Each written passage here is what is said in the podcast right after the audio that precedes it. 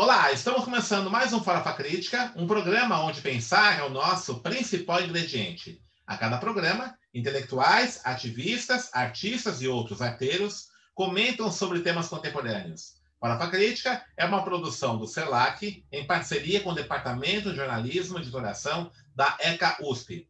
Acesse o nosso canal youtube.com.br Farofa Crítica, inscreva-se e clique no sininho para receber notificações de novos programas. Também acesse os nossos programas no formato podcast na plataforma Spotify. E também acesse a nossa página no Facebook, facebook.com.br canal Farofa Crítica, onde você pode interagir com a nossa produção.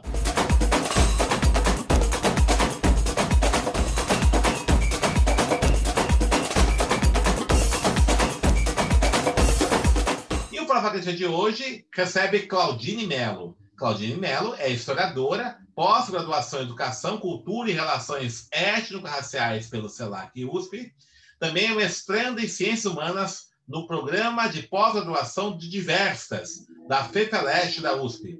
Realiza pesquisas sobre literatura negra e indígena, especialmente a poesia, dentro da metodologia educativa. Faz parte do grupo de pesquisa do CNPq, Núcleo de Apoio à Pesquisa Brasil-África e Temáticas, Narrativas de Representações Árabes, Africanas, Asiáticas e Sul-Americanas e de Comunidades Diaspóricas da USP. Fundadora e educadora na Etnoeduc, consultora educacional voltada para as relações étnico-raciais, realizada desde, e realiza desde 2016 o Sarau de Poesia Preta de Lá e de Cá. E ele é membro do Núcleo Maximiliano Kolbe de Direitos Humanos e da frente Dom Paulo Evaristo Ars por Justiça e Paz. Bom, Claudine, currículo licença, né? É, eu queria primeiramente agradecer, né, você participar do nosso programa e já, né, pegando de cara esse perfil que você tem de atuação no campo da educação, diversidade, relações étnico-raciais, eu queria que você pudesse aqui apresentar para a gente uma avaliação sua, né, de quais são as dificuldades que essa luta por uma educação é, da diversidade, educação étnico-racial, a conquista, inclusive, do movimento negro, e é, movimento indígena, né, nos últimos tempos, tem enfrentado né, no contexto de um governo autoritário e também que tem atacado sistematicamente a educação pública.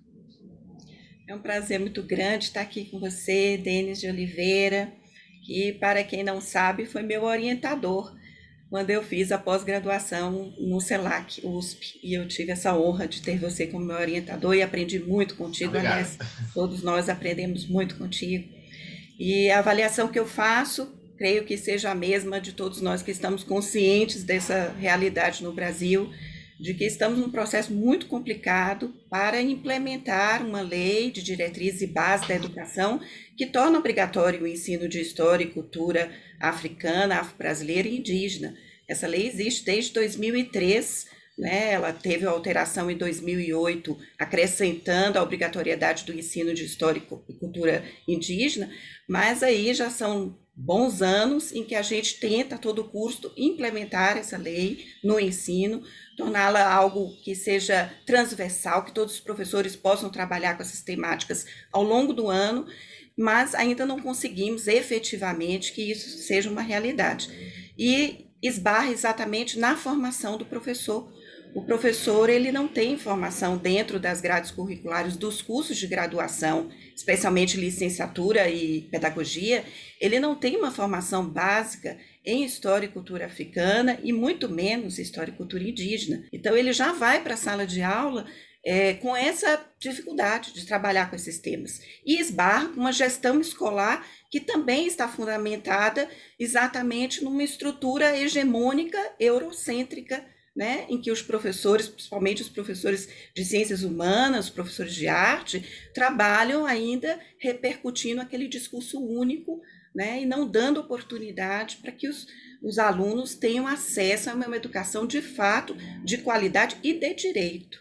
Eu me lembro muito bem quando nós estávamos estudando juntos, você me orientando, eu dizia que era uma violação de direitos humanos né? É, o meu artigo científico é exatamente sobre isso, porque de fato os alunos sofrem uma violação de direitos humanos quando é impedido a eles aprenderem o que de fato eles são, né? O brasileiro é fruto, né, da presença indígena, a mãe do Brasil é indígena e é fruto de todo essa, esse contato com os povos africanos que vieram para cá escravizados, né? Então, essa violação, ela perpassa o ensino brasileiro desde 1500, né? Desde que as primeiras escolas foram fundadas e nesse momento, com todo esse retrocesso político, econômico e educacional no Brasil, nós estamos com muita dificuldade de fazer com que esses conteúdos cheguem aos alunos.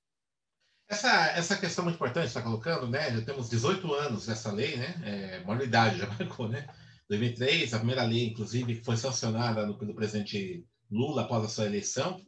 É, e a grande dificuldade que nós temos, justamente, é a sua implementação, né? Tipo, você apontou o dado que talvez seja o mais, é, mais é, efetivo, né?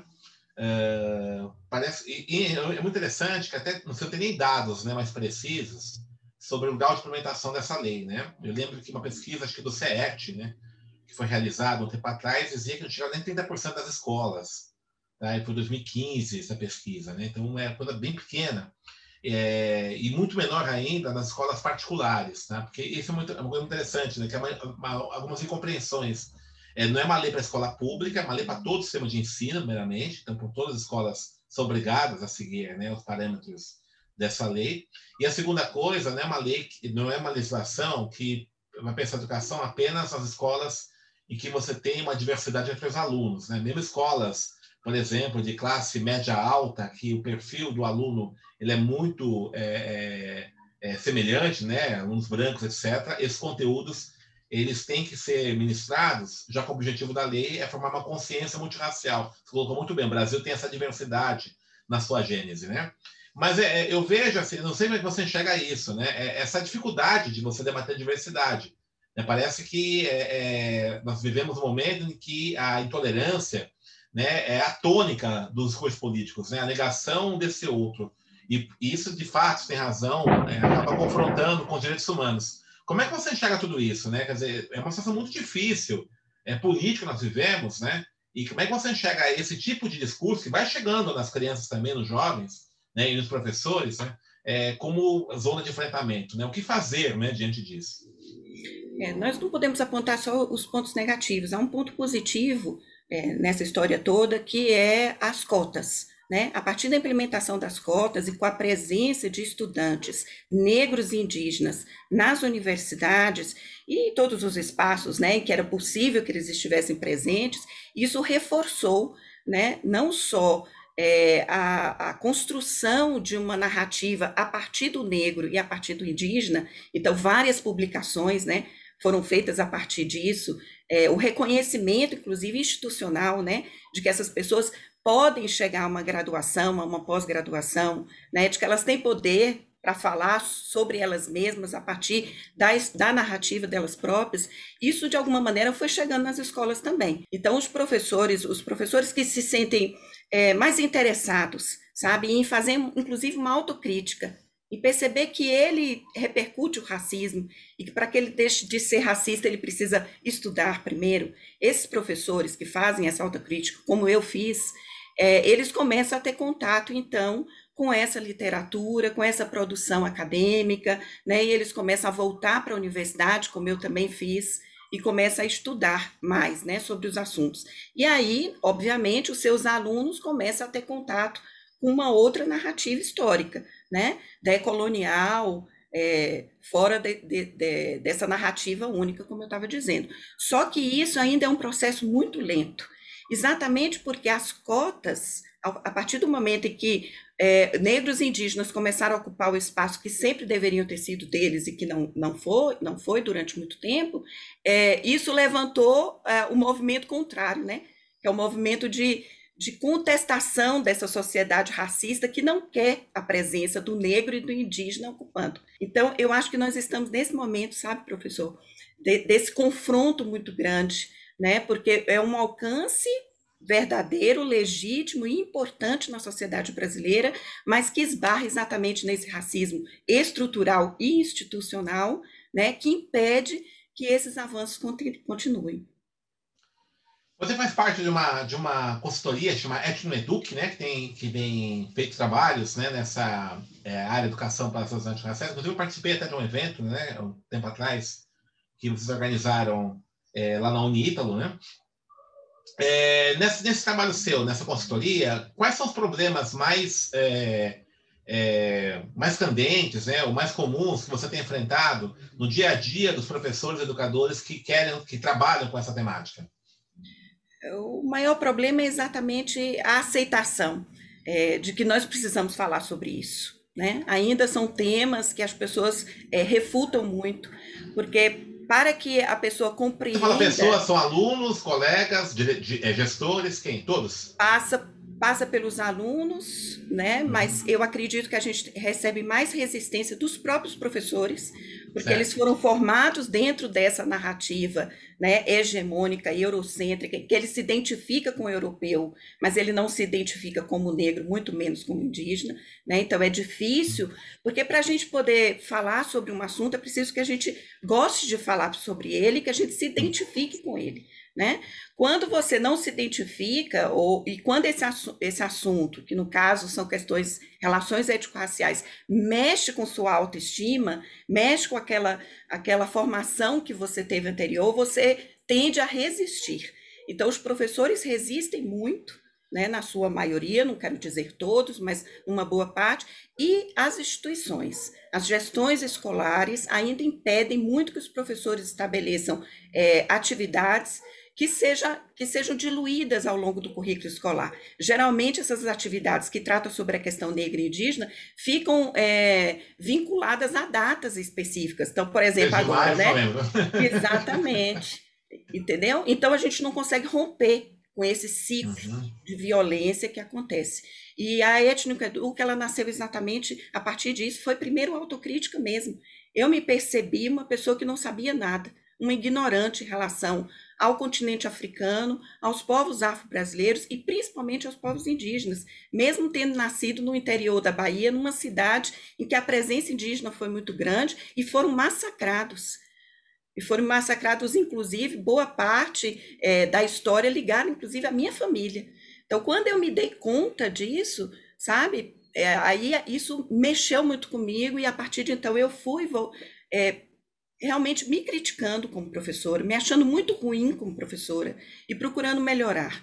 E, e ao melhorar, você naturalmente você quer compartilhar com outro. Então a étnica educa ela nasce a partir dessa tentativa de compartilhar esses conhecimentos com os demais colegas.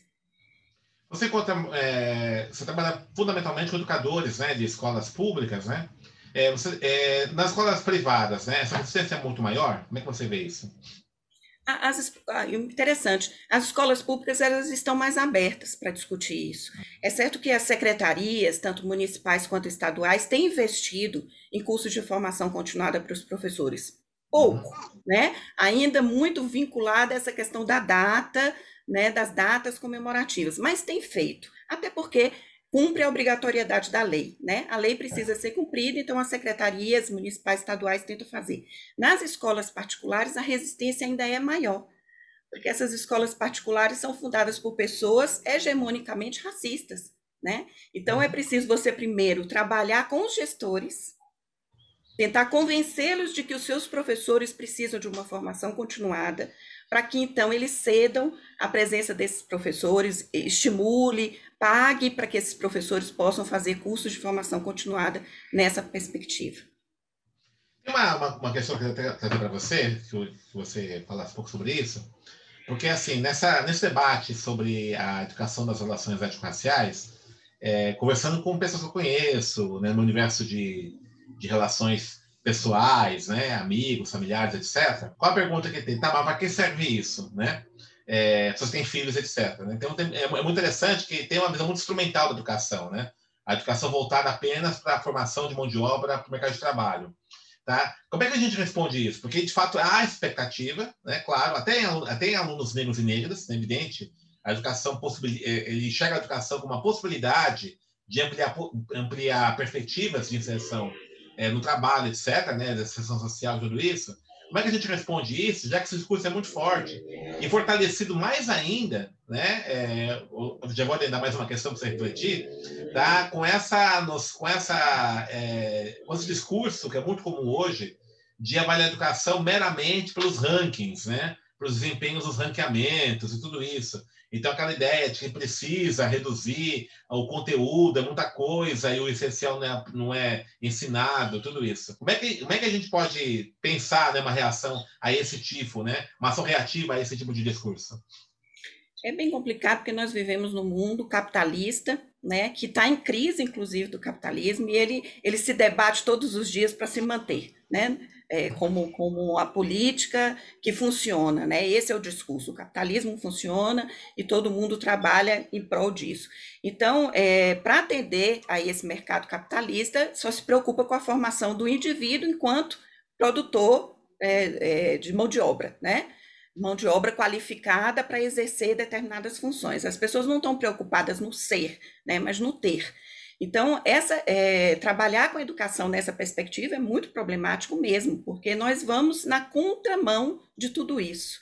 Né? E no caso de trabalhar com questões ético-raciais, nós vamos fazendo como o Walter Benjamin nos ensinou. Nós vamos trabalhando a, uma leitura contrapelo né, da história. Então, nós vamos levantando tudo aquilo que está errado, que é uma narrativa errônea, e tentando, então, é, colocar o trilho, né? Colocar o trem no trilho. Então, realmente é um embate muito grande. Eu, eu sou paulo freiriana, né? Eu tenho uma formação paulo freiriana, então acredito muito na formação do indivíduo a partir da leitura do mundo que precede a leitura da palavra, né? Então, eu penso que, que nós precisamos pensar no indivíduo assim, nessa globalidade. Ele precisa primeiro aprender a ler o mundo. E para aprender a ler o mundo, ele precisa aprender a ler a si próprio. Quando eu tenho contato com esses professores e esses estudantes e eles percebem que eles fazem parte de uma herança, de uma ancestralidade indígena e africana, isso muda completamente a perspectiva desse professor e desse aluno. Ele passa a, perceber, a se perceber como ser humano de uma forma muito mais globalizante. E isso torna, sabe, é, é, incita nele um interesse em fazer outras coisas para além de obter dinheiro, para além de exercer uma profissão. Isso dá a ele autonomia, né? dá a ele pertencimento. Então, eu insisto nisso, que para a gente poder romper com essa bolha, a gente precisa levar esses conhecimentos aos professores, às crianças, em primeiro lugar, na mais tenra idade, porque elas ainda não aprenderam a ser racistas. Então, esse é o momento certo de ensinar para as crianças o que é a diversidade cultural, o que é a diversidade étnica, né? Trabalhar nessas duas pontes, na formação dos professores, nas crianças em idade, para romper com esse ciclo de violência. Perfeito. É, e, em relação aos livros didáticos, né? Você, é, acho que houve toda uma movimentação, né, logo após a aprovação da lei, é, de é, ter uma avaliação mais criteriosa, né? Muitos livros didáticos é, têm essa, tem uma visão muito racista, né, estigmatizada de negros e indígenas. Então, é um trabalho belíssimo, né? As Belas Mentiras, é um, clássico, né? Que fala sobre o racismo e o classismo, as opressões, né? Os estereótipos nos livros, nos livros didáticos infantis, né? E, e, assim, a gente observa que houve uma evolução nos últimos tempos, né? É, até por conta dessa mobilização de intelectuais negras, negros, né? Indígenas comprometidos com a, a educação aí da diversidade, né?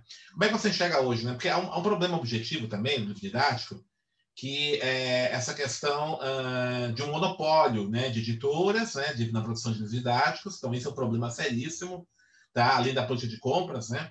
e também agora né, com essa tendência, do, particularmente nas escolas particulares, das escolas produzirem seus próprios materiais didáticos, né, os apostilos e tudo isso. Como é que você enxerga, então, essa, essa, essa luta no, aí no campo aí do livro didático? Então, isso sempre foi uma luta mesmo. Eu me lembro que quando eu comecei a estudar sobre as questões étnico-raciais, é, voltadas principalmente para a questão da negritude, foi exatamente é, buscando livros didáticos que rompessem com aquele discurso que já não me agradava mais, né? Quer dizer, era participando de palestras que falavam sobre o PLN, né? Que era aquele programa é, né, de, do livro Nacional do Livro, exato. É, eu conheci uma professora muito querida, que é a Conceição Oliveira, que você conhece bem, né, que é do blog Maria Flor, né? Flor, Maria Flor. A Maria Flor, exato. e a é. Conceição, então, ela me apresentou uma coleção maravilhosa que tinha ganhado, inclusive, ganhou posteriormente o prêmio uhum. Jabuti, né? História em Projetos, e foi com essa coleção que a coisa mudou na minha vida. De lá para cá, muita coisa mudou, realmente. A produção, né, em termos de conteúdo sobre história negra e africana, ela tem crescido muito, inclusive com editoras, né, voltadas especificamente para essas temáticas. Então, o professor hoje não é mais o professor de 1995, quando eu me formei, né? É um professor que tem acesso a um material muito melhor. Porém, é aquilo que eu falei, né? Depende muito da gestão escolar, dos livros que estão sendo adotados pelos gestores em parceria com os coordenadores, né? Porque na, no final das contas, no frigir dos ovos, são eles que vão acabando determinando isso, né? E assim como as secretarias municipais e estaduais romperem com esses monopólios, né? De, de fazer parceria com editoras que continuam vendendo ao governo, seja municipal, estadual, federal, livros que ainda têm uma narrativa que não tem nada a ver com a nossa realidade brasileira, né? Romper com esse com esses mecanismos, isso é muito complicado, mas nós temos como indicar. É, ontem mesmo, anteontem, né, nós estávamos aí falando sobre é, a questão da, da, do, dos indígenas, né, falando sobre esse mês de abril, que é um mês é, voltado para o abril indígena, e os próprios indígenas estavam publicando em suas redes sociais uma enormidade de publicações sobre suas questões indígenas, tanto para o público infantil como infanto-juvenil, como para o público adulto. E a mesma coisa acontece entre a negritude. O professor Denis mesmo é uma grande referência né, de indicação, de leitura e de estudo que a gente pode, pode indicar. É, Claudina, nós estamos aí para o final do nosso programa. Eu sempre peço para os convidados no final fazer um merchando bem, né? Então fala um pouquinho do Etno Eduque, da sua consultoria, né? quem quiser conhecê-la, site, o que vocês fazem, né? Para a gente poder, o nosso público aí, conhecer mais esse seu projeto. Ah, que bom. Então, a Étnica Educa é então uma consultoria, é uma MEI, né? Eu comecei como prestadora de serviço até o momento que eu precisei criar né, uma nota fiscal, né? Entrar nesse mercado aí, capitalista também, né? Então, eu criei essa consultoria educacional que trabalha com a formação continuada para professores, seja da rede pública, seja da rede privada, mas não só para professores, para todas as pessoas que um interesse em mergulhar sobre esse universo étnico-racial. É, e sempre quando eu faço esses, quando eu promovo cursos, seminários, é, é, congressos, simpósios, eu vou tentando organizar essas, essas várias atividades, sempre é, mantendo a parceria né? Mantendo parcerias com outras organizações, com outras pessoas que estão pensando a mesma coisa. Eu sou apenas mais uma no meio de várias outras pessoas, ainda bem, que estão pensando sobre essas mesmas coisas, né? O Sarau da Poesia Preta se tornou o carro-chefe é, da Étnico Eduque, porque é, é um evento cultural que abarca né, uma quantidade de pessoas que têm interesse em descobrir sobre literatura negra, especialmente a poesia. Então, a gente fala de poesia é, de negros e negras do Brasil e do mundo. Com isso, facilitou com que eu tivesse contato com pessoas de várias partes, né? principalmente falantes de língua portuguesa, né? Porque a gente tem essa dificuldade de traduzir poesias de outros autores, né? Poesia não é fácil de ser traduzida. Não. Então, com a língua portuguesa ficou muito mais fácil. E agora, desde 2020, por conta da pandemia, eu tenho feito de forma virtual também. Né? Então, esses encontros têm sido feitos aí é, exatamente como nós estamos fazendo aqui agora, né? Usando o YouTube, o Facebook, o Instagram. Então, a Étnica Educa ela tem uma página no Facebook e no Instagram, Étnico Eduque, onde eu atualizo, coloco todas as atividades que a gente tem feito por lá. Então, a página arroba Étnico Eduque no Instagram e no Facebook, é isso? Exatamente, é. exatamente. Étnico é fácil, Eduque. É Eduque, tudo juntinho. É fácil de, de encontrar, é um nome único, né? Então, não tem tá dificuldade. É um trava-língua, inclusive. tá é? certo. Claudine, muito obrigado por você ter participado do nosso programa, né? Espero que tenha sucesso a consultoria, né? Que a nossa luta, mais que isso, a nossa luta, né, por, pela educação, da diversidade, né, ela seja vitoriosa. Enfrentamos aí tempos difíceis, né? Mas a gente sabe que o sol brilhará para todos nós, né? Um dia. Exatamente, nós estamos juntos e juntos nós somos mais fortes, não é isso? Então, eu te agradeço muito também por ter feito esse convite, me senti muito honrada e muito feliz de rever você. Viu? Que bom. Meu professor também. querido. muito obrigado, Claudine. Estamos encerrando mais um Fala Crítica, que hoje recebeu Claudine Mello, que falou sobre educação e relações étnico-raciais e a nossa luta né, pela educação e pela diversidade. Acesse o nosso canal youtube.com.br Farofa Crítica, inscreva-se e clique no sininho para receber notificações de novos programas. E também acesse a nossa plataforma no Spotify, é, nossos programas em formato podcast. E não esqueça também né, de assistir nossos programas às segundas-feiras, ao meio-dia e meia, ao vivo, Mídia ao Ponto, sobre crítica de mídia, né, novo programa do canal Farofa Crítica. E para encerrar, uma frase da Cora Coralina. Feliz aquele que transfere o que sabe e aprende, e se aprende o que ensina.